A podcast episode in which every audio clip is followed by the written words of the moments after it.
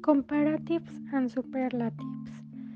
Compar comparison. We can use comparative adjectives and adverbs to compare two things, situation, times, action, etc. Usually with them we can change the degree of comparison with words like a lot, much, fair, even, slightly, a bit, a little.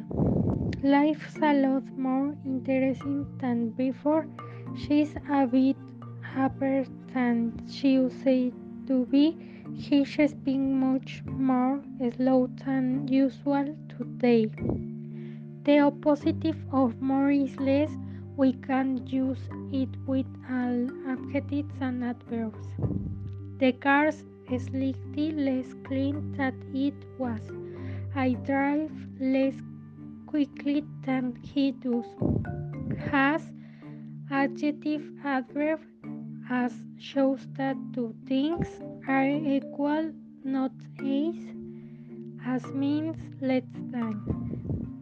There as friendly as the royal family.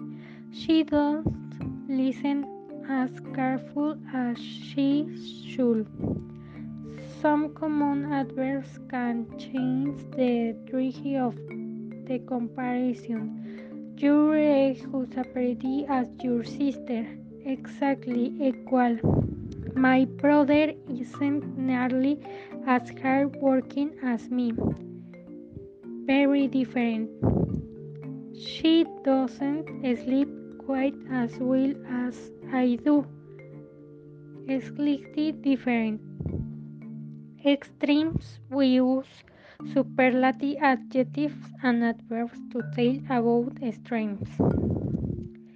Is the word so telling the word I got the lowest score possible? We often use the present perfect with ever with superlatives. This is the best meal I be ever eaten. It was the least interesting film I be ever seen we can use the expression by far to say an stream is very different than others. That's by far the highest mountain I've ever climbed.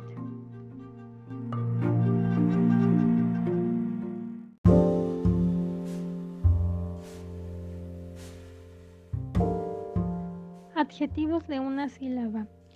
Añadir ER para el comparativo y EST para el superlativo. Si el adjetivo termina en consonante más vocal más consonante, la última consonante debe repetirse antes de añadir la terminación. Por ejemplo, en adjetivo tenemos el tal, comparativo sería taller, superlativo tallets. Otro ejemplo sería fat, comparativo father, fater, superlativo fatets.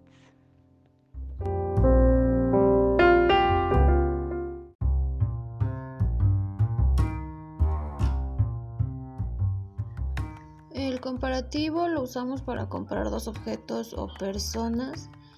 Ah, su estructura es creo que sujeto más verbo más el adjetivo más than y otro objeto. por ejemplo, Your dog runs faster than Jim Dogs.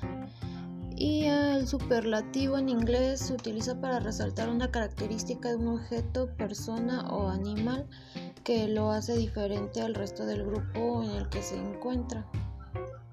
Y un ejemplo sería My house is the largest one in our neighborhood.